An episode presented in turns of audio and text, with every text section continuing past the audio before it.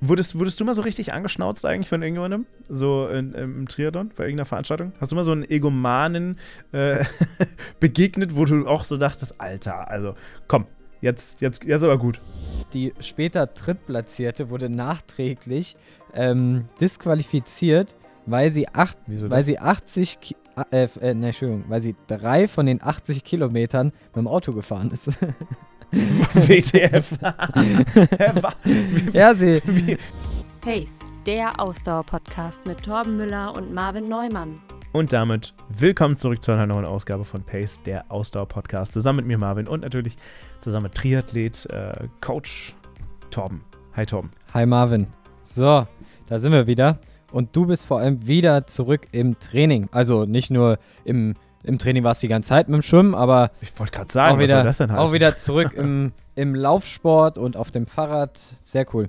Wieder voll am Start. Es fühlt sich sehr gut an. Es fühlt sich sehr gut an. Ich bin wieder zurück. I am back mit unfassbaren Leistungen, mit sieben und acht Kilometerläufen. In, ähm, und scheinbar habe ich schon längst übertrieben, weil du hast mir eigentlich Gehen eingeplant und ich bin trotzdem im Kompositionsbereich gelaufen. Aber wie dem auch sei, ich laufe wieder. Ich habe drei Läufe nach meiner Kreuzbeinverletzung hinter mir und es fühlt sich sehr, sehr, sehr gut an. Und überraschenderweise fühlt es sich sehr normal an. Also ich weiß nicht, vielleicht hatte der ein oder andere unter euch auch schon die Erfahrung gemacht, einfach mal eine längere Pause zu machen.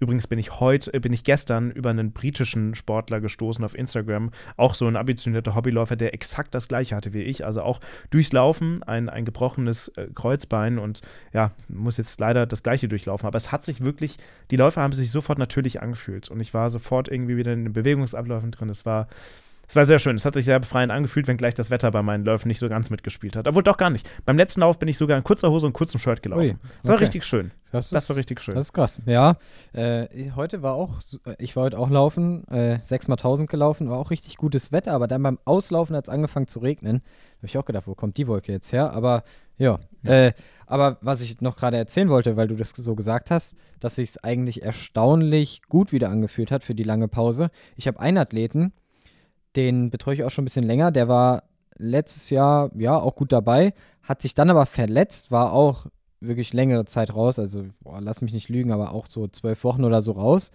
Dann wieder eingestiegen und da habe ich gedacht, hm, ja gut, jetzt mal gucken, der ist auch schon einen Ticken älter. Ähm, mal schauen, wie das jetzt wird mit dem Wiedereinstieg. Aber dem hat diese Pause total gut getan. Der hat halt danach sehr lange am Stück durchtrainiert und der ist also so schnell wieder reingekommen und auf einmal hat er viel größere Leistungssprünge wieder gemacht, ja, weil die Reize wahrscheinlich wieder besser vom Körper verarbeitet werden können. Ja, genau das gleiche, was ich auch immer sage, dass ich eine Off-Season irgendwo auch wichtig finde, damit der Körper mal ein bisschen resettet. Vielleicht haben wir ja Glück und ein ähnliches Phänomen können wir bei dir auch in äh, zwei Monaten besprechen wir haben ja heute einiges vor in der Podcast-Folge. Unter anderem wollen wir auch darüber sprechen, und das war ja dann bei mir der Fall, wie vielleicht sogar Schwimmen, ja, was ja dem Körper ganz gut tut, auch mal für die Gelenke gut tut, entlastet wird. Wie Schwimmen vielleicht euch auch helfen kann im Laufen. Ich meine, ihr Triathleten da draußen, ihr wisst natürlich schon über die, über die Vorzüge des Schwimmens Bescheid, aber da wollen wir euch, will Torben vor allem, euch so ein bisschen äh, Kontext geben, warum Schwimmen vielleicht spannend sein könnte. Aber wir haben heute echt eine prall gefüllte Folge für euch. Denn wir wollen erstmal auch beginnen mit dem Boston-Marathon, der war ja. Dann geben wir euch den Überblick, wie gesagt, über Schwimmen. Ich habe euch noch einen Lauf heute mitgebracht, der wirklich spannend ist, wo es euch in den Süden diesmal verschlagen wird. Und weil das beim letzten Mal äh, erstens gut ankam und zweitens uns auch, glaube ich, Spaß gemacht hat, haben wir heute auch wieder die kleinen, großen fünf mit. Wie gesagt, ein wenig kopiert von Fest und Flauschig. Alle Fest und Flauschig-Hörer werden es kennen, nämlich die fünf Dinge, die einem niemand gesagt hat, die man aber echt hätte wissen müssen, bevor man Laufen bzw. Ausdauersport anfängt. Also eine prall gefüllte Folge heute. Und ähm, lass uns doch mal anfangen mit dem Boston-Marathon, der ja jetzt äh, ein, wenige Tage vorher äh, vor unserer Aufnahme hier und bevor ihr euch die Folge wahrscheinlich anhört, stattfand. Ähm, wir haben einen, einen, Wiederholungstäter im Prinzip, nämlich Evans Chibet aus Kenia, der 2022 und 2023 gewonnen hat. 2023 mit einer Zeit von 2 Stunden, 5 Minuten und 54 Sekunden. Und man muss mal sagen, jeder, der sich das Streckenprofil in Boston mal angeschaut hat, weiß und vor allem auch um die Witterungsverhältnisse einmal mehr äh, äh, Bescheid weiß, die ja dieses Mal wieder herrschten. Viel Regen und viele, viele, ähm, viel bergauf, viel bergab. Das ist schon eine krasse Zeit. Das ist nicht weit weg vom, vom absoluten Weltrekord auf der Strecke. Das ist schon, ja. schon verrückt. Das schon ist, was ja spannend ist, unterm Strich ist es, glaube ich, so, dass in Boston sogar mehr Negativhöhenmeter als Positivhöhenmeter gemacht werden. Aber trotzdem sind es halt sehr viele Höhenmeter, weil es halt einfach so, wie bei den meisten amerikanischen Marathonveranstaltungen, halt so ein bisschen hilly, würde man sagen. Also ein bisschen hilly ist. Mhm. Ähm, also ja. Ähm, Rolling Hills. Rolling Hills, genau. Auf jeden Fall krass, aber unser guter Eliud Kipchoge ist ja auch mitgelaufen und wurde mal kurz abgestellt, irgendwie bei Kilometer, was war es? Kilometer 30 oder so, ne? Hm. Zwei Stunden neun und ein paar gequetschte hinten raus. Ähm, ist ans Ziel gekommen. Immer noch Platz 6, wenn ich mich nicht ganz täusche. Übrigens, bei den Frauen hat gewonnen Helen äh, O'Beary, äh, 2 Stunden 21, 38. Übrigens, der schnellste Deutsche wurde Hendrik Pfeiffer. Den kennen, glaube ich, einige von euch. Platz 16 mit 2 Stunden 12 und 22 Sekunden. Ähm, also unter 30.000 Läufern äh, auch, finde ich, eine krasse Leistung immer mal wieder. Ähm, du hast ja, ähm, du hast einen eigenen Läufer sozusagen hingeschickt, ne, von dir. Ja, Oder genau. einen, äh, einen, den du trainierst. Genau, also wir haben eben im Vorgespräch ja schon kurz drüber gesprochen. Ähm, genau, äh, der liebe Lennart, Lennart Osses war dort am Start. Den Lennart, den betreue ich erst seit Anfang des Jahres und Lennarts bisherige Bestzeit war von letztem Jahr Berlin, wo er auch sehr glücklich drüber war, eine 2 Stunden 48 und wir arbeiten jetzt seit ja, vier Monaten ungefähr zusammen und haben auch sein Training extrem umgestellt im Vergleich zu dem, was er vorher so gemacht hat. Und der Lennart ist jetzt eine verdammt geile Zeit von 2 Stunden 42 in Boston gelaufen und das, wie du schon gesagt hast, auf der Strecke mega geil. Ähm, nachdem er in Berlin beim Halbmarathon vor zwei, ja, zweieinhalb Wochen waren es jetzt, fast drei Wochen her, äh, eine 1,15 gelaufen ist. Ähm, auf jeden Fall eine super coole Zeit. Ähm, ja, und das hat mich auf jeden Fall sehr gefreut, zumal das Hauptziel ist dann erst noch wieder Berlin dieses Jahr. Und ich bin mir sehr sicher, dass wir ihn da unter die 2 Stunden 40 auf jeden Fall bekommen, ähm, wenn er jetzt in Boston schon eine 2,42 läuft. Ähm, also hat mich sehr, sehr, sehr glücklich gemacht. An dieser Stelle liebe Grüße an Lennart und nochmal herzlichen Glückwunsch ähm, zu der starken Leistung. Da ist auf jeden Fall ein Hobbysportler, der richtig was drauf hat und der noch richtig viel Potenzial hat. Auch noch ein recht junger Kerl. Ich glaube, lass mich nicht lügen, ich glaube 27, 27 oder 28 ist er jetzt. Also da ist auf jeden Fall richtig was los. Ja, äh, ich glaube, für viele, die das jetzt hören, denken so, wow, also eine 1,15 beim Halbmarathon, das ist natürlich schon, schon eine verrückte Zeit. Ja, auch gerade wenn man es im Hobbysport betreibt. Bei mir natürlich, und du kennst mich, Torben, bei mir schlägt natürlich sofort das Kämpferherz und ich denke mir so, toll. Also ich freue mich für Lennart, aber ich denke mir auch so, oh mein Gott, da, also das, da will ich auch hin. Ich muss das schlagen. Das ist, ich, ich, oh, das, da denke ich mir so, da habe ich noch einen weiten Weg vor mir. Aber ist okay. Man muss sich ja Ziele setzen. Mal schauen, wo es bei mir hingeht. Wenn ihr aber euch denkt, ey, in Boston äh, wollt ihr vielleicht 2024 teilnehmen, das ist ja gar nicht mal so einfach. Es gibt ja oft für solche größeren Läufe, auch für New York, immer Qualizeiten, die man erreichen muss. Und selbst die Qualizeiten, die sie online angeben, sind meistens gar nicht die Zeiten, die man unbedingt erreichen muss, um wirklich sich zu registrieren. Also vielleicht, falls ihr in Boston 2024 teilnehmen möchtet, es gibt 30.000 Plätze, 30.000 Läuferinnen und Läufer, ähm, die dort starten können. Das Rennen findet übrigens 2024 am 15. April statt, falls euch das interessiert. Und die Registrierungszeit oder dieser, dieser Frame, der startet im September 2023. Und es gibt natürlich auch Qualizeiten, die man mindestens erreichen muss für die jeweiligen Age Groups. Äh, das, die Age Groups, das könnt ihr euch mal online anschauen. Wir verlinken euch das auch gerne in der Podcast-Beschreibung. Die fangen bei 18 bis 34 an, 35 bis 39 und gehen dann so im Viererschritt tatsächlich immer weiter nach oben. Und wenn wir zum Beispiel mal bei den 18 bis 34-Jährigen bleiben, da braucht ihr mal bei den Männern mindestens eine Zeit von drei Stunden glatt also unter drei Stunden im besten Fall, um euch zu qualifizieren. Bei den Frauen drei Stunden und 30 Minuten. Das Problem ist jetzt allerdings, äh, oft ist es so, nicht immer, aber oft ist es so, äh, dass diese Qualizeit im Zweifelsfall, also nur weil ihr unter drei Stunden läuft, heißt das nicht, dass ihr euch qualifiziert habt, sondern die Slots für die jeweiligen Age Groups werden dann erst einmal aufgeschüttet oder werden erstmal aufgefüllt mit den Leuten, die die schnellsten Zeiten haben. Das heißt, ja, im besten Fall seid ihr weiter unter drei Stunden, dann habt ihr eine höhere Chance, dann äh, qualifiziert zu sein und dann vielleicht auch genommen zu werden für diese Boston Marathons. Ähm, und es gelten auch nicht einfach irgendwelche Zeiten, ja, von vielleicht leider von einem Lokal-Run, zum Beispiel der Mainzer Marathon, ja, der dann auch je nachdem, wann ihr euch das anhört, anhört, aber bald stattfindet, wo wir mit euch, also mit Zuhörerinnen von Pace, auch laufen werden, ähm, der würde zum Beispiel nicht zählen. Aber der Hannover-Marathon, der Köln-Marathon, München-Marathon, Hamburg-Marathon, Frankfurt-Marathon, Münster-Marathon, Würzburg-Marathon und auch die Ring Running Series, wo ich auch schon mit dabei war, äh, die würden auch als Qualifikationsrennen in Deutschland dazu zählen. Aber falls euch das interessiert, ähm, Boston ist ja sowieso, auch wie New York eigentlich, das ist ja dann mein langfristiges Ziel, ähm, immer mal wieder äh, was, wo Leute drauf hinschielen. Ist das eigentlich ein Rennen, wo du äh, dran teilnehmen wollen würdest, Tom? Oder ist das nicht so, nicht so in deinem? Du bist ja eher Triathlet, aber ist das trotzdem was, wo du sagst, Prestige, einmal Boston, um es abgehakt zu haben? Also ich glaube auch, dass New York mich noch mehr reizen würde als Boston. Wobei Boston ist ja der älteste Marathon äh, in Amerika, den es gibt. Ähm, ja, reizen würde es mich schon noch mal, muss ich ehrlich sagen. Also äh, mal schauen, wenn ich meine Triathlon-Schuhe äh, an den, an den äh, Schuhe, Neo, äh, Fahrrad und was es alles gibt, Fahrrad. genau, an die Wand gehängt Ja. habe. Schwimmbrille. Dann könnte ich mir auf jeden Fall immer noch mal vorstellen, vielleicht laufspezifisch mir da die eine oder andere Quali probieren zu holen. Mal schauen. Äh, also ich hätte auf jeden Fall Lust drauf. Äh, ja, ist natürlich auch immer alles mit einem großen finanziellen Aufwand verbunden, aber das wenn man das stimmt, vielleicht mit einer Reise verbinden kann,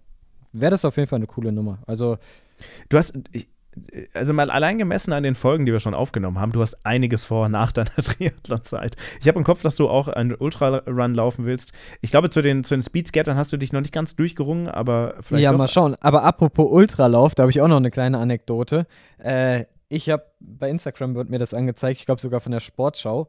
Ich weiß nicht genau, Mhm. wo der Lauf war. Das war ein 80-Kilometer-Lauf und die später Drittplatzierte wurde nachträglich ähm, disqualifiziert, weil sie, acht, Wieso weil das? sie 80, Ki- äh, äh, ne, Entschuldigung, weil sie drei von den 80 Kilometern mit dem Auto gefahren ist. WTF. Ja, sie, sie war irgendwie platt und dann äh, Ah, ja, kam ja, sie ja, wohl irgendwie, keine Ahnung, da an dem Ort vorbei, wo äh, ihr Auto steht. Und dann ist sie drei Kilometer mit dem Auto gefahren, dann weitergelaufen. Nein. Und äh, es war auch irgendwie so ganz schön beschrieben, so von wegen, ja, äh, sie, sie konnte es ja erst nicht so ganz äh, verstehen, äh, hat sich dann tausendmal entschuldigt, ähm, dass, dass sie einfach nicht mehr konnte. Aber sie hat halt trotzdem im ersten Moment gerne natürlich den Preis für die Drittplatzierte dann angenommen. Also äh, ja, musste ich, musste ich sehr drüber schmunzeln, als ich das Ah. gelesen habe, dass sie vor allem drei von 80 Kilometern auch irgendwie, irgendwie eine komische Anzahl. Also dann würde ich mal wenigstens, Ist ist, wenn äh, ich schon vor allem schummel, Auto auch nicht viel. ja, deshalb, wenn ich schon schummel, dann fahre ich halt wenigstens mal irgendwie 10 Kilometer, bleib da kurz stehen. dann, fährst, du- äh, leg dann, fähr, dann fährst du mit dem Auto durch die Ziellinie. genau. Naja, nee, aber dann würde ich mir denken, dann fahre halt wenigstens 10 Kilometer, äh, ruh dich noch einen Moment aus und lauf dann weiter, wenn es irgendwie halbwegs realistisch ist von der Zeit. Aber es kann natürlich auch was mit den Zeitmatten zu tun haben, wo sie dann wieder drüber musste und so. Keine Ahnung. Ich fand es ein bisschen lustig, andererseits auch sehr traurig. Ähm, naja, wie auch immer. Aber ja, Ja. stimmt. Ultralauf habe ich auch gesagt, würde ich auch gerne mal machen. Ja, da ist noch so Ja. viel im Leben. Ja, also das mit dem Auto finde ich auch vermessen. Ich weiß nicht, ob sie dadurch jetzt qualifiz disqualifiziert ist, sich automatisch disqualifiziert hat für weitere Läufe. Das ist ja, ne, also wenn, wenn du jetzt für mich laufen würdest, in Berlin beispielsweise, da hätten, und das würde auffallen, da hätte ich als, du wahrscheinlich auch, äh, ein großes Problem bei weiteren Veranstaltungen äh, sich anmelden zu können oder zumindest unter äh, einer Nummer laufen zu dürfen. Da ist, Ja, also das ist ja schon nicht so. Am Ende ist es natürlich Betrug, ja, keine Frage. Ja. Natürlich. Also meiner Meinung nach kann man sowas auch ruhig hart bestrafen. Und was mir auch noch einfällt, äh, wo wir, wo wir gerade über Boston reden, ja, jetzt haben wir ja schon gesagt, das ist der älteste Marathon und leider Gottes äh, verbindet man ja den Boston-Marathon auch immer mit einem sehr traurigen Ereignis. Ähm, Im Jahr 2013 war ja da diese, waren diese zwei Bomben, dieser Anschlag, der da ja stattgefunden hat. Und das ist auch was, was mir jetzt im Zuge des Boston-Marathons bei Netflix aufgefallen ist, dass es eine neue Doku gibt. Die wurde mir irgendwie bei den Top 10 Dokus in Deutschland angezeigt. Hm. Drei Folgen. Ja, mir auch tatsächlich. Ähm, eine Dokumentation eben mit Zeitzeugen über dieses Ereignis in Boston 2013. Und ich habe noch nicht viel gesehen. Ich habe irgendwie nur mal die erste Folge angefangen zu gucken, 20 Minuten. Ist auf jeden Fall, ja, äh, ein sehr, wie sagt man es am besten? Äh, es drückt einen natürlich emotional schon so ein bisschen runter, wenn man sich das anschaut, weil das ist natürlich was, womit man sich nicht gern irgendwie auseinandersetzt. Aber nichtsdestotrotz war mein erster Eindruck von der Doku, dass die sehr gut gemacht ist, im Sinne von, es sind halt einfach Leute, die halt wirklich direkt an der Ziellinie standen oder halt dann im Nachgang Sanitäter, die dann dort vor Ort waren. Also wer da so ein bisschen Interesse hat, ähm, wie das alles so ablief, kann da auf jeden Fall mal in die Doku reinschauen, wer Lust hat. Lass uns ähm, mal noch über ein anderes Thema sprechen, bevor wir in unseren ersten Break gehen, nämlich das Schwimmen. Ähm, wir haben es gerade eben schon mal ganz kurz angerissen. Ähm, wir würden euch gerne mal, einfach weil es mir auch tatsächlich sehr nahe liegt, ja, also weil ich mich jetzt monatelang damit rumschlagen musste und soll ich dir was sagen, ich habe in einem Insta-Post letztens geschrieben, auch unter dem äh, Briten, der auch das gleiche Problem jetzt hat, dass ich das Schwimmen, Achtung, lieben gelernt habe. Ich habe das Wort Love in Verbindung gebracht mit Schwimmen. Und das ist für mich ja schon äh, eine, eine, eine 180-Grad-Wendung. Kann, kannst, kannst du bitte nochmal Kannst du bitte nochmal Love so aussprechen, wie du es eben Love. Oh, yeah. Ja, Love. Sehr Swimming and Love. Butterweich. ja. Ja, wenn ich eins kann, dann moderieren. Sehr hoffe gut. ich zumindest mal. Nein, aber ähm, wir wollen uns mal mit den Vorteilen und Effekten beschäftigen von Schwimmen. Ich meine, du bist ja so oder so immer im Schwimmen da, aber ähm, wir haben Aquajogging, wir haben Dinge wie Regenerationsschwimmen. Ähm, wie baust du denn eigentlich beim Schwimmen, gerade wenn du jetzt bei Läufern bist, aber auch bei Triathleten Schwimmen ein, ähm, um vielleicht den Körper zu entlasten? Und welche Effekte kann denn eigentlich Schwimmen haben aufs Laufen? Wie siehst du das? Also wenn man jetzt mal auf die Triathleten eingeht, ähm, ist es natürlich immer eine gute Sache, wenn man Tage, an denen man den Körper, also vor allem die Beine, dann mal entlasten will. Also sagen wir mal, wir hatten zum Beispiel jetzt ein relativ hartes Radfahren oder ein langes Radfahren, einen langen Lauf oder einen harten Lauf in Folge und brauchen dann eigentlich mal einen Tag, an dem wir vielleicht weiterhin trainieren wollen, also keinen kompletten Ruhetag machen wollen, aber eine Entlastung reinbringen wollen. Da bietet es sich natürlich immer sehr an, dann das Schwimmen reinzunehmen, ja, weil es dann keine Stoßbelastung auf den Körper gibt ähm, und der Körper einfach so ein bisschen sanfter weiter trainieren kann, ja, weil ähm, die Belastung fürs Herz-Kreislauf-System kennst du auch selbst aus Sprints, ist ja sehr, sehr hoch beim Schwimmen, ja, ähm, aber du hast halt einfach nicht diese hohen Stoßbelastungen. Deshalb ist Schwimmen auch bei Läufern immer eine gute Möglichkeit, wenn man sagt, man, was auch Richard Ringer gesagt hat, dass man vielleicht keine so hohen Laufumfänge verträgt und dann nach einer Alternative sucht, die für den Körper deutlich schonender ist als dieses monotone ähm, Laufen. Ja? Und da ist, denke ich, Schwimmen einfach eine sehr, sehr gute Option und bringt natürlich auch viele Vorteile mit. Ja? Also neben dieser Komponente, die wir jetzt eben gerade schon angesprochen haben, fürs Herz-Kreislauf-System, dass wir da einfach ähm, ohne große Stoß, Stoßbelastung ähm, beispielsweise die VO2 Max steigern können, das Atemvolumen steigern können, bringt Schwimmen auch eine ganz große Rumpfstabilität mit. Ja, du kennst es auch, gerade beim Kraulschwimmen äh, musst du ja irgendwo immer im Rumpf stabilisieren, um eine gute Wasserlage zu halten, um nicht abzu abzusinken mit dem Unterkörper. Und ähm, da bringt einfach Schwimmen immer eine gute Stabilität mit, die wir dann auch fürs Laufen nutzen können. Und wenn man jetzt zum Beispiel mal übers Beineschwimmen spricht, ja, wenn du jetzt nur Beine mit Brett machst, ja, den normalen Kraulbeinschlag, hast du ja eine extreme Aktivierung auch von beispielsweise deinem ähm, Hüftbeuger mit drin und den Hüftbeuger brauchen wir auch wieder fürs Laufen. Und so hat Schwimmen auf jeden Fall verschiedene sehr positive Eigenschaften, nicht nur was dann gut, als Triathleten brauchen wir es eh, ja, um da ordentlich auch im Wasser voranzukommen, sondern durchaus auch für Läufer als Alternativtraining oder Zusatztraining ist das auf jeden Fall eine schöne Sache. Und trotzdem hat es nicht davor geholfen, dass ich nach meinem ersten lockeren Lauf wieder einen harten Muskelkater des Todes bekommen habe. Ähm, da hätte wahrscheinlich Aquajogging geholfen. Ne? Also das hatten wir bei mir ein bisschen ausgeklammert, weil ich das Gefühl hatte, mh, hm, da ist irgendwie doch was zu merken. Aber Aquajogging wäre wär dann neben dem Schwimmen die weitere lustige Wasseraktivität, die wir einbauen können, um irgendwie beim, beim Laufen was zu machen. Würdest du eigentlich sagen, wenn man mal so einen Marathon hinter sich gebracht hat oder Halbmarathon, ähm, dass man dann, weil man sollte ja eigentlich dann zwei, drei Tage Pause machen, aber könnte man schon nach Tag 1, Tag 2, nach so einem Halbmarathon, Marathon einfach mal wieder ins Aquajogging zurückkommen? Bringt das überhaupt irgendwas? Naja, also Leute, boah, ich würde dann, wenn er sagen, Leute, die schwimmen können, können dann so ein ganz gemütliches Schwimmen machen, würde ich aber auch eher von von äh, abraten, ja, also weil irgendwo ist es dann doch fürs Herz-Kreislauf-System eine große Belastung. Wenn man jetzt zum Beispiel einen sehr intensiven Lauf hatte, ähm, wie zum Beispiel irgendwie einen harten 10-Kilometer-Lauf, dann würde ich sogar sagen, hast du einen größeren Effekt dadurch, wenn du super, super, super locker dich äh, aufs Fahrrad setzt und so ganz gemächlich trittst, um ähm, dem Körper wieder eine Aktivierung zu geben und das Laktat schneller abzubauen, hast du sogar noch mehr davon. Was aber halt gut ist, ist natürlich irgendwo ein Stück weit die Kälte dann für die Muskulatur im Wasser. Das bringt auf jeden Fall was, aber das wäre dann eher was, was ich so als erste Einheit wieder reinpacken würde, aber nicht unbedingt jetzt direkt am nächsten Tag oder übernächsten Tag, sondern vielleicht am, äh, keine Ahnung, wenn sonntags der Wettkampf war, eher mittwochs dann als erste Einheit und das natürlich auch eher für Leute, die dann halt gut schwimmen können, für die dann Schwimmen nicht noch eine zusätzlich krasse Belastung ist, äh, weil sie irgendwie schauen müssen, wie sie von der einen Seite auf die andere Seite kommen Falls euch das Thema übrigens weiter interessiert, ich habe lustigerweise vor einem Tag von unserem äh, Podcast-Gast, den wir ja in Folge 2, 3 hatten, Fabio, Fabio Herrmann, erst ein Video gesehen auf YouTube. Der ist übrigens jetzt auch auf YouTube aktiv, könnt ihr euch gerne mal anschauen. Und er teilt da auf jeden Fall mal seine, seine Schwimmerfahrung. Er sagt übrigens auch im Video ganz klar, er ist kein Schwimmexperte, aber er teilt seine Erfahrung, wie das bei ihm war. Und ähm, bei ihm war das auch so, ne? dass, dass das echt erstmal so einen Monat, zwei gedauert hat, bis er da auch drin war. Gerade jetzt für Leute, die jetzt nicht kraulen können oder bei denen das schwerfällt oder diese Wasserlage. Ähm, und dass es dann aber langsam aber sicher ging. Also es, bei mir ging es ja echt schnell. Also ich habe hab ja irgendwie zwei Wochen gebraucht und dann, dann auf einmal hat es Klick gemacht.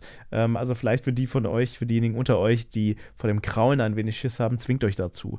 Äh, Fabio meinte übrigens, ähm, einfach am Anfang so viel Wasserzeit wie möglich haben. Würdest du das auch sagen? Also einfach Zeit, Zeit hilft oder einfach viel Zeit im Wasser verbringen am Anfang, um Technik reinzubekommen, hilft, um Gefühl dafür zu bekommen? Also erstmal möchte ich ganz kurz noch sagen, ich finde auch Fabios Videos cool, vor allem irgendwie auch, ich meine, du kennst dich da ja besser aus, aber für mich als Laien, äh, dafür, dass er das ja jetzt erst neu angefangen hat, irgendwie von der Qualität ganz cool gemacht so. Ich, ich, Guter Tonfall, das ist ganz wichtig. Ja, und ich meine, er ist ja auch ein Typ, der irgendwie einen coolen Style hat und auch seine Videos haben irgendwie einen ganz coolen Style, meiner Meinung nach. Ist ja immer Geschmackssache. Mir gefällt es ganz gut. Ähm, aber an der Stelle sehe ich es ein bisschen anders. Äh, ich würde immer sagen, Qualität vor Quantität, was das angeht. Lieber erstmal richtig lernen, wie es funktioniert äh, damit gar nicht erst sich größer Fehler einschleichen können. Also wenn ich jetzt noch nicht schwimmen kann, bringt es jetzt auch nicht so wahnsinnig viel, wenn ich irgendwie fünfmal in der Woche ins Wasser gehe und mir dann irgendwie eine falsche Technik aneigne, sondern lieber vielleicht mal jemanden an die Hand nehmen, irgendjemand, der das schon gut kann, irgendein Kumpel oder so, der vielleicht äh, in der Vergangenheit schon geschwommen ist, der einen da so ein bisschen hilft und dann erstmal so die Basics beibringt. Du hattest ja auch ähm, so eine kleine Schwimmstunde am Anfang äh, in dem Schwimmbad deines Vertrauens gehabt, wo dir jemand mal genau. ein bisschen die Basics einfach gezeigt hat und darauf kann man dann aufbauen. Wenn man dann die technischen Übungen kennengelernt hat, die man machen kann, ähm, um besser zu werden, ist es dann natürlich so, um ein gewisses Wassergefühl aufzubauen, und da gebe ich Fabio wieder recht, hilft es schon, viel ins Wasser zu gehen. Ja, ich meine, du hast ja einen, also wirklich total krassen Fortschritt in sehr kurzer Zeit im Schwimmen gemacht wo ganz, ganz viele Triathleten äh, im Hobbybereich dich sehr drum beneiden würden, so gut schon in so kurzer Zeit zu schwimmen wie du, Marvin. Und äh, das kam Danke. sicherlich. Da, vielen Dank. Ja, kann man ja ruhig sagen. Und das kam sicherlich auch dadurch, du bist halt dreimal die Woche ins Wasser gegangen, ja, und halt auch keine ganz kurzen Strecken immer nur geschwommen, sondern hast deine technischen Übungen gemacht, hast dann deine Intervalle gemacht. Das heißt, du hast halt auch ein sehr gutes Wassergefühl entwickelt und dann hast du noch eine ganz gute Rumpfstabilität, sodass du natürlich auch eine gewisse Wasserlage hast. Aber auch da macht es natürlich dann, wenn so ein paar Feinheiten noch besser werden, halt auch noch mal mehr Spaß, weil es dann vielleicht auch weniger anstrengend wird. Der Beinschlag, der muss dann nicht mehr ganz so krass sein, um eben eine bessere Wasserlage zu haben. Aber das kommt dann ja auch mit der Zeit. Ich möchte allerdings nicht verschweigen, für alle, die sich jetzt denken, ja Leute, das ist ja alles schön und gut mit dem Schwimmen und ich bin Läufer, aber ey, ich habe da echt keinen Bock drauf. Das Wasser, nee, tschüss, tschüss, ciao, brauche ich nicht. Ich weiß noch, wie ich äh, in meiner ersten Woche, ich hatte, ich hatte ja nach wie vor, ich hatte keine Alternative. Ich durfte nicht Radfahren, ich durfte nicht laufen. Ich habe kurz geheult. Ich habe ich hab wirklich, da liefen kurz, ich stand am Beckenrand, weil ich keine drei Bahnen schwimmen konnte. Und ich habe echt zwei, drei Tränen verdrückt vor Wut, vor, vor, vor Angst, was ich jetzt hier drei Monate machen muss. Es war echt, aber dann dachte ich mir, nö, ich habe ja keine Wahl, ich muss das jetzt durchziehen. Also, ähm, das, ich möchte das nicht verschweigen, dass das am Anfang echt verdammt kacke ist. So, Punkt. Aber ähm, es hat tatsächlich geholfen. Und einen ganz kurzen Tipp noch, den ich gerne mitgeben würde für alle Leute, die das neu lernen wollen. Am aller, allerwichtigsten, wenn ihr noch nicht schwimmen könnt, und das ist das, wo sich halt viele schwer tun. Ich kann das auch verstehen, dass man sich da schwer tut, weil es ist ja irgendwie ein neues Element Wasser. Aber Ruhe bewahren. Am Ende, wenn man anfängt hektisch zu werden, und das werden die meisten Leute, die halt probieren am Anfang dann mal, wie das mit dem Kraulen geht, wenn ihr irgendwie probiert, Ruhe zu bewahren und das ganz langsam und gemächlich macht, dann werdet ihr viel, viel schneller Fortschritte erzielen, als wenn ihr jetzt äh, denkt, ihr müsst da irgendwie super schnell von A nach B kommen, also von einer Seite auf die andere Seite äh, und dann so hektisch schwimmt, dann werdet ihr nicht, das hat dann nicht viel mit Schwimmen zu tun. Das ist dann nur anstrengend und dann äh, kommt natürlich auch schnell der Frust dazu. Also da wirklich technische Übungen machen, ganz ruhig bleiben, immer bei allem, allen Übungen und allem Schwimmen, was ihr macht und dann werdet ihr auch schnell besser. Und falls ihr euch fragt, wo könnte ich denn mal schwimmen, wo kann man denn mal schwimmen gehen, wenn man jetzt keinen Bock auf Schwimmbad hat, wie wäre es denn beispielsweise mit dem wunderschönen Bodensee? Und warum ich das sage, das hört ihr gleich nach der Pause, denn es gibt einen tollen Drei-Länder-Marathon, den wir euch gerne vorstellen wollen würden, der am Bodensee nämlich stattfindet. Wir hören uns nach einer kurzen Pause wieder. Visa? Vis-à-vis. nach einer kurzen Pause wieder. Vis-à-vis, ja, wie, wie das Leben so spielt, keine Ahnung. Und hören uns nach der ersten Pause gleich bei Pace wieder zurück. So, und damit sind wir wieder zurück aus unserer kleinen Werbepause, die wahrscheinlich gar keine war, weil gar keine Werbung lief. Aber wir machen jetzt mal ein klein wenig Werbung für die Sternebewertung auf Spotify. Denn, wie ihr alle wisst, sind natürlich so Sternebewertungen immer ganz schön, um den Podcast nach vorne zu bringen. Und wir können ein wenig aus dem Nähkästchen plaudern. Wirklich ist es unfassbar. Wir haben auch übrigens, Torben, weißt du gar nicht, wir haben vor drei, vier Tagen den erfolgreichsten Tag von Pace gehabt. Wir hatten ähm, einmal mehr, wir, eigentlich jede Woche einmal brechen wir unseren einen Rekord von den Tageshörerzahlen. Es ist unfassbar toll zu sehen, wie, wie der Podcast wächst. Und äh, damit hängen natürlich auch Bewertungen zusammen. Nach wie vor 5,0 Sterne. Vielen, vielen Dank auf Spotify. Ähm, Tom will ja immer die 5 Sterne haben. Ich sag, so nämlich. Ich sag, äh, gebt eure ehrliche Meinung ab, das freut uns auch. Oder wenn es euch gar nicht gefällt, vielleicht schreibt uns auch, was euch fehlt, per E-Mail, die ihr in der Beschreibung findet, oder auch per Instagram. So, das zum kleinen Und auch da schreibt uns, was euch fehlt, aber gebt trotzdem fünf Sterne. Einfach immer fünf Sterne geben, sich dann beschweren, dann werden die Beschwerden auch ernst genommen. Wer sich nur beschwert ja, genau. und keine fünf Sterne gibt, der, der, äh, keine Ahnung. Wenn wir das immer hier so sagen, so, ich glaube irgendwann wir gehen den Leuten so auf den Sack, dann werden uns ein paar aus Prinzip irgendwann weniger als fünf Sterne geben. Aber egal. Aber äh, egal. Wir, wir, leben mit allem, was wir kriegen. Wir, wir, leben mit allem, was wir kriegen können. Und wir wollen euch natürlich auch einmal mehr einen schönen Lauf vorstellen, den ich euch rausgesucht habe. Nachdem es uns ja äh, verschlagen hat in den hohen Norden in unserer vergangenen Ausgabe von Pace, nämlich der Syltlauf, vielleicht erinnert sich der eine oder andere daran, nehmen wir euch diesmal mit in den Süden Deutschlands, ähm, nämlich zu einem Drei-Länder-Marathon. Man muss fairerweise sagen, dass der äh, Aus Austrag, nee, wie sagt man, der Austraggeber, der, der, äh, der, der Veranstalter des Laufs, ja, ähm, tatsächlich ein österreichischer ist, aber dieser Lauf verläuft auch durch, also er verläuft durch Deutschland, Österreich und auch die Schweiz und geht am oh, Bodensee lang. Also wirklich direkt ein Marathonlauf, gibt auch einen Halbmarathon da übrigens. Ähm, der ist das, ist das der sogenannte Dreiländer-Marathon? Ja, das, das ist der Dreiländer-Marathon. Ah, ja, ja, genau. Ah, ja, guck mal. Ich kann Von euch dem habe ich schon mal was gehört. Ja, sehr gut. Aber bist du noch nicht gelaufen, oder?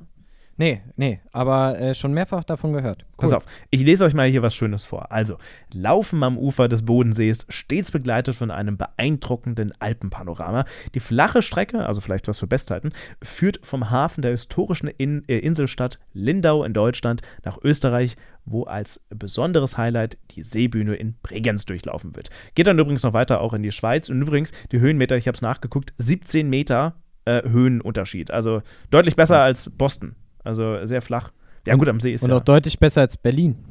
Echt? Ist Berlin auch so hügelig?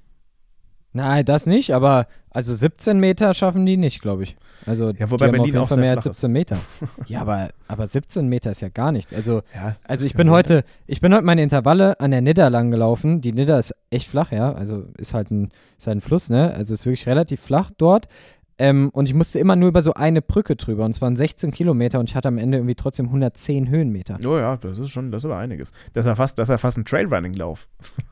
ja, also, aber, aber fand ich, also da war ich selbst fast erschrocken, dass ja, es so viele Höhenmeter waren. Also 17 ist ja wirklich gar nichts. Nee, nee, also deswegen, es könnte sich eignen für, für eine gute Bestzeit dort. Ähm, der Sparkassen-Dreiländerlauf, so heißt er nämlich offiziell, der Sponsor ist die Sparkasse, findet übrigens am 18.10.2023 statt. Also tatsächlich könnt ihr euch noch anmelden, je nachdem, wann ihr diesen Podcast natürlich hört. Ähm, der Start ist übrigens, wie so oft, um 10.30 Uhr, also ein bisschen später. Und Zielschluss ist in Bregenz äh, und für die letzten Läufer dann um 16.30 Uhr. Und aufgrund besonderer Witterungsverhältnisse behält sich übrigens natürlich der Veranstalter, Veranstalter vor eine Änderung der Startzeiten und des Zielschusses vor, aber ich glaube, das ist ja sonst überall auch so. Ähm, ich habe mir die Bilder angeschaut, ich bin natürlich noch nicht gelaufen, aber ihr könnt euch anmelden bis zum 25.09. und was man da sieht, es ist wirklich, wirklich wunderschön und ich glaube, wenn man ein bisschen Glück hat mit dem Wetter, ähm, warum denn nicht? Übrigens, falls ihr gewinnen solltet, Nehmen wir jetzt mal an, ihr seid einer von den absoluten Profis, ja, äh, und lauft eine Laufzeit unter zwei Stunden und sechs Minuten und gewinnt das Ding bekommt ihr jeweils 16.000 Euro. Ähm, und übrigens, falls der Gewinner des Laufes unter 2 Stunden 30 laufen sollte, Das ist übrigens so gestaffelt. Also je nachdem, wie schnell die Zeit wird, desto mehr Preisgeld bekommt man. Unter 2 Stunden 30 sind es dann nur noch 1000 Euro. Äh, haben wir euch mal verlinkt in der Podcast-Beschreibung, wie das Preisgeld da so ausschaut. Sehr, sehr, sehr spannend. Was nochmal? Wenn du unter 2 Stunden Ja. 6 läufst, Ja, und das Ding 16.000 gewinnst. Euro. Also angenommen, das Feld ist sehr, sehr stark, ja, und läuft unter 2 Stunden und 6 Minuten, dann bekommt der Erste, der natürlich dann unter 2 Stunden und 6 gelaufen ist, im besten Fall, 16.000 Euro. Und wenn der Erste nur unter 2,30 bleibt, in Ja. Anführungszeichen nur, dann kriegt er nur 1000. genau. Dann bekommt er nur Was 1000 ist Euro. das denn? Ja, das also ist Entschuldigung, aber da Ja. möchte ich mich jetzt drüber aufregen. Was ist das denn bitte für ein Blödsinn? Also, Ja, pf, gut, ich meine, hier wird dann, hier wird dann nach, hier wird nach Leistung gestaffelt, ja. Also, äh, ja, ist ja okay, aber also ich finde jetzt die Differenz zwischen 1000 und 16.000 ja, also, schon sehr Moment, extrem. also jetzt, jetzt muss ich natürlich, es gibt noch unter, äh, es gibt natürlich auch noch ein paar Unterkategorien. Also diese Preisgelder gehen dann für den ersten von 16.000, 14.000, 12.000, 10.000, 8.000, 6.000, 3.000, 2.000, 1.500, 1.000 und 750 Euro, ähm, je nach Zeit, ja. Also okay, unter zwei okay, Stunden. Also es gibt nicht Ja, nur ja, unter 2 Stunden 6 oder Nein, nein, eben nein, unter nein, nein. 2,30. Natürlich nicht. Okay. Natürlich nicht. Dann Wutbürger Torben wieder zurück, dann äh, möchte, ich, möchte ich mich entschuldigen. Wutbürger Torben packt sich wieder, äh, äh, wird wieder eingepackt. Nein, natürlich nicht. Also, es, wer unter, wenn der erste unter 2 Stunden 7 läuft, bei den Männern sind wir jetzt übrigens gerade, dann erhält der erste 14.000 Euro. Unter 2 Stunden und 8, ja, also eine Minute langsamer, das sind schon 2.000 Euro weniger für den Gewinner. Unter 2000, äh, unter 2 Stunden 9, 10.000. Also schaut euch das gerne mal an. Wir haben das, ich habe es extra, wollte es extra mal reinnehmen, weil ich das ähm, so eine Staffelung selten sehe. Ähm, aber je nachdem, vielleicht ist da was für euch drin. Und Falls dann der Gewinner nicht aus Deutschland, Österreich oder der Schweiz kommt, wird es nochmal spannend generell, denn für Teilnehmer oder Teilnehmerinnen aus Österreich, Deutschland oder Schweiz, inklusive Liechtenstein übrigens, wartet auf die ersten drei overall eine zusätzliche Prämie, die sowohl beim Marathon, Halbmarathon und Viertelmarathon gezahlt wird. Platz 1 bekommt 500 Euro, Platz 2 250 und Platz 3 125 Euro. Ähm, das vielleicht mal so als kleine, kleine Anekdote. Und übrigens, was ihr da teilnehmen möchtet, der Anmeldeschluss, falls ihr das denn noch macht, jetzt bis äh, Ende Juni, da kostet der Marathon 77 Euro und bis Ende August äh, 85 Euro und dann wird es nochmal ein bisschen teurer mit 92 Euro für den Marathon. Aber ihr könnt dann sagen, ihr habt einen Naja, Marathon und- mit drei Länder gelaufen. Und wer äh, stand jetzt, äh, wenn der Gewinner ein Deutscher ist, ähm, Hat das würde ich mal sagen, ist die? Wahrscheinlichkeit, dass er unter 2 Stunden 6 läuft, aber relativ gering. Also aktuell haben wir niemand, der unter 2 Stunden 6 läuft. Ich weiß Nee. nicht, der, ähm, wie heißt er? Hier unser großer. Amanal, Amanal Hm. Petros? Genau, Amanal Petros ist doch, wo ist er gelaufen? Freiburg oder was war das, glaube ich, Mhm. ne? Äh, und ist da, glaube ich, eine äh, ungefähr 2,7 gelaufen. 2,7 irgendwas.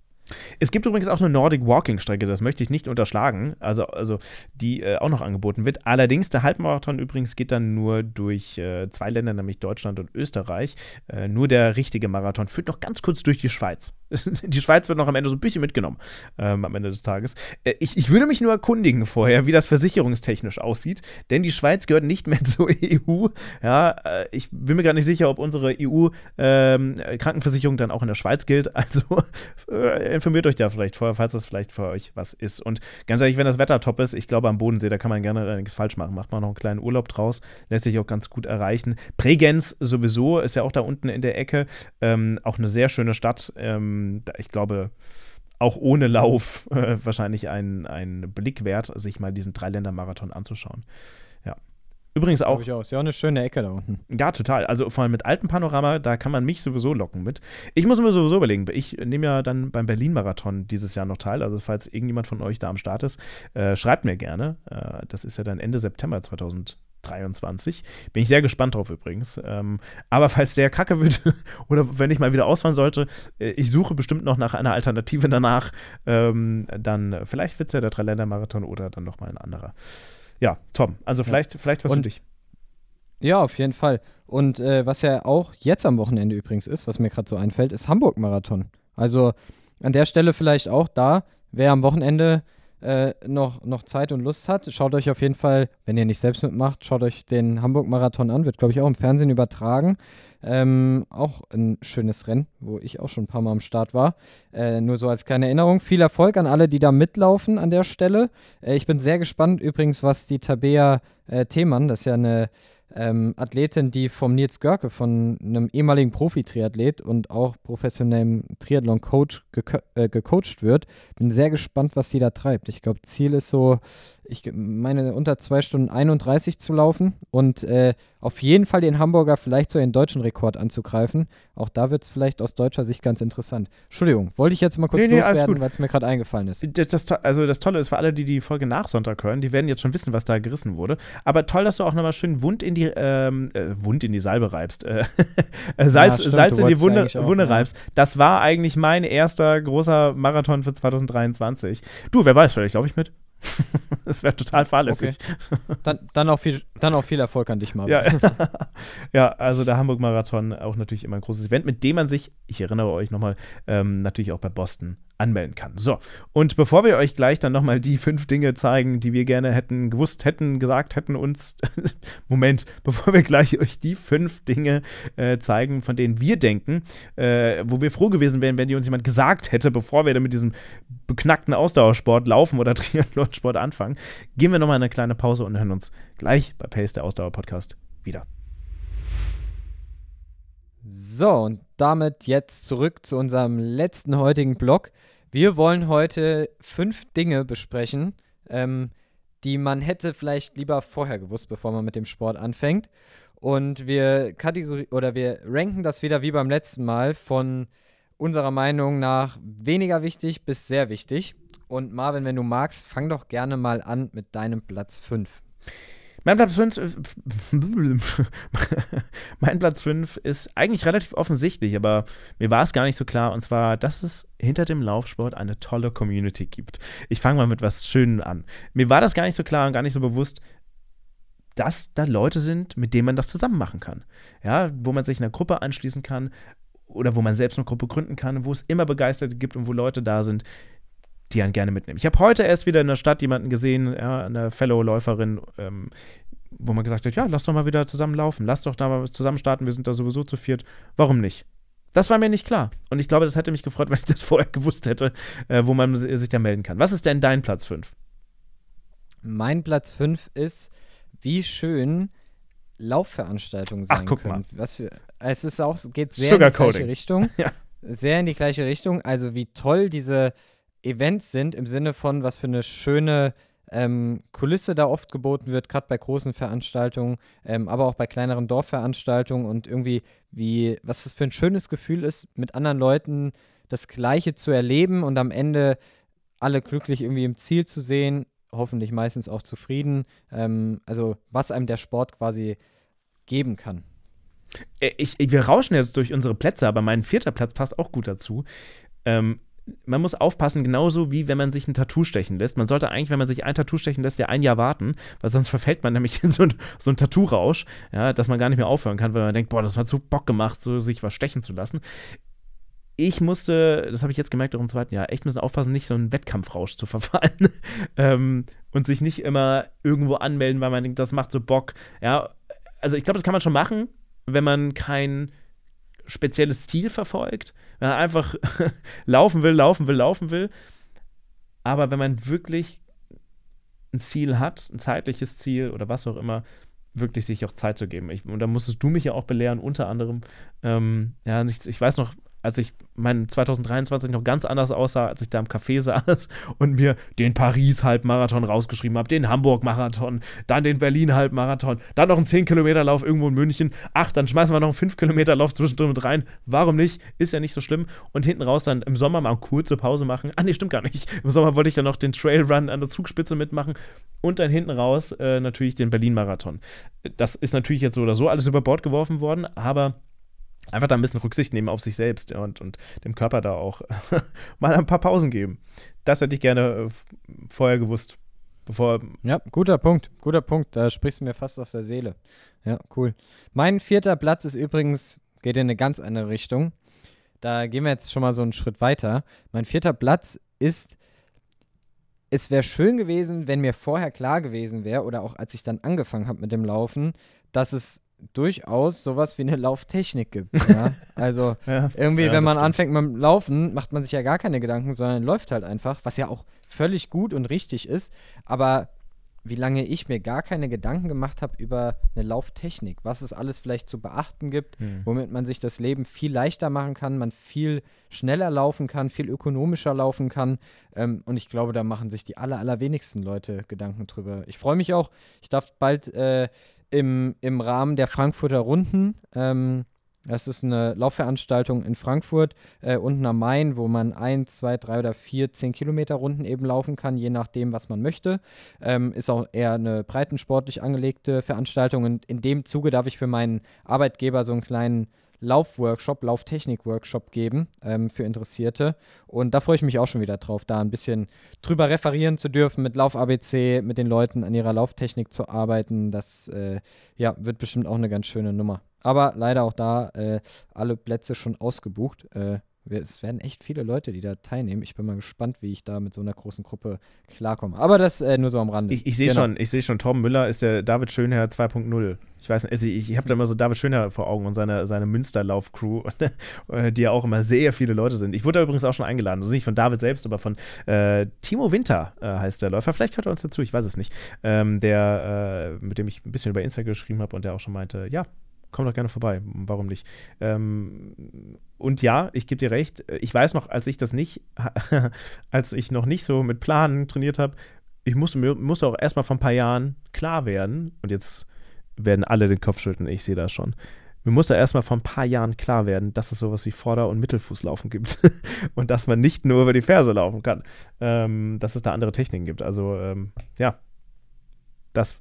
Jetzt werden alle, ich, ich sehe schon, alle werden den Kopf schütteln. Lass uns lieber zu Platz 3 kommen. Und das ist eine Sache, die hat mich echt überrascht. Weil ich irgendwie, also zum einen wusste ich nicht, dass es so eine tolle Lauf-Community gibt, die irgendwie nett sind und die gut drauf sind, aber ich dachte mir so, ja, das sind bestimmt coole Leute, aber was mir auch nicht klar ist, dass Läuferinnen und Läufer jetzt im Speziellen und ich glaube auch Triathleten, aber das weiß ich nicht, im Wettkampf auch echt krasse Egomanen sein können.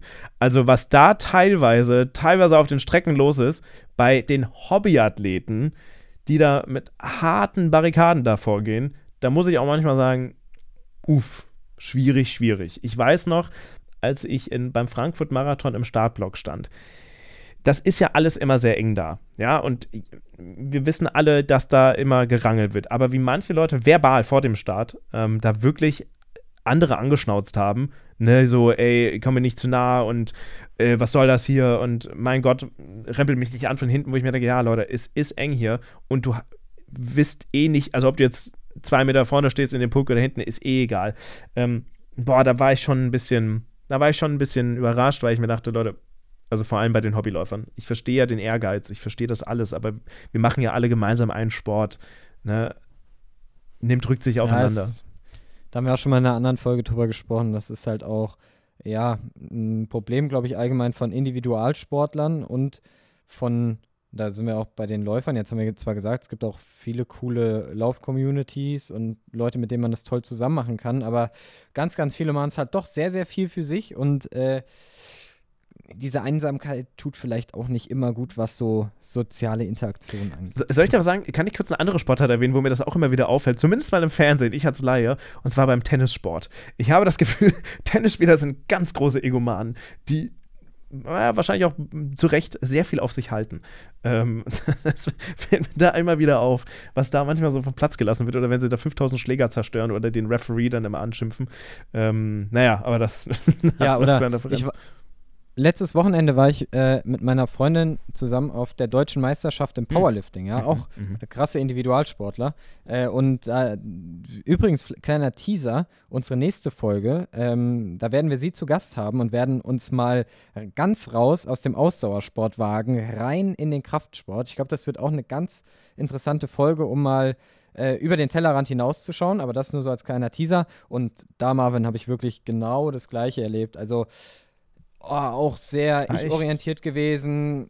Also ich hatte den Eindruck, es wurde dann später ein bisschen äh, besser, aber so am Anfang habe ich auch so gedacht, oh, hier äh, geht es ganz, ganz schön stutenbissig zu, ja, auch so unter den Trainern so ein bisschen das hätte ich äh, nicht oder- gedacht. Hm.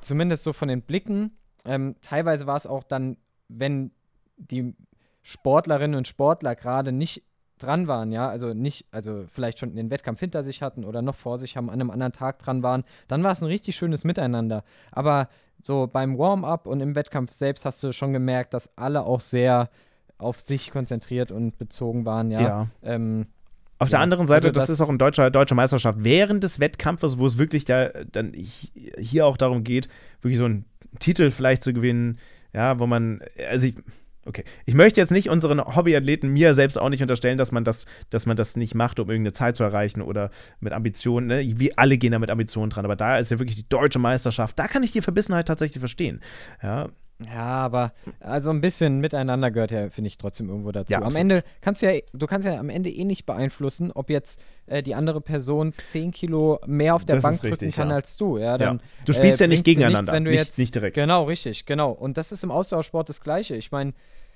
am Ende kann ich nicht beeinflussen, ob beim Ironman irgendjemand anderes noch mit an der Startlinie steht in meiner Alterskasse, der halt einfach mehr drauf hat als ich, ja. Deshalb muss ich dem ja nicht jetzt irgendwie, ähm, ich meine, Ja. wäre eine Möglichkeit, aber muss ich dem ja jetzt nicht unbedingt irgendwie den, das, äh, die Luft aus den Reifen lassen. Wurdest, ja? wurdest du mal so richtig angeschnauzt eigentlich von irgendjemandem? So in, im Triathlon, bei irgendeiner Veranstaltung? Hast du mal so einen Egomanen äh, begegnet, wo du auch so dachtest, Alter, also komm, jetzt, Also- jetzt, jetzt aber gut. Was ich mal erlebt habe, das war sogar bei einer meiner ersten Triathlon-Veranstaltungen. Boah, da werde ich jetzt innerlich noch so ein bisschen nervös, wenn ich das erzähle, weil ich da echt sauer wurde. Ähm, da ist jemand auf dem Rad an mir vorbeigefahren. Das war auf jeden Fall zu dem Zeitpunkt ein deutlich besserer Radfahrer als ich. Und gar nicht wichtig. Äh, es war aber kein Deutscher, also er hat auf jeden Fall kein Deutsch gesprochen und hatte auch eine andere äh, Flagge auf seiner Startnummer, völlig egal welche. Aber der hat irgendwie Wasser getrunken, ist an mir vorbeigefahren und hat mich einfach mit seinem Wasser aus dem Mund raus bespuckt.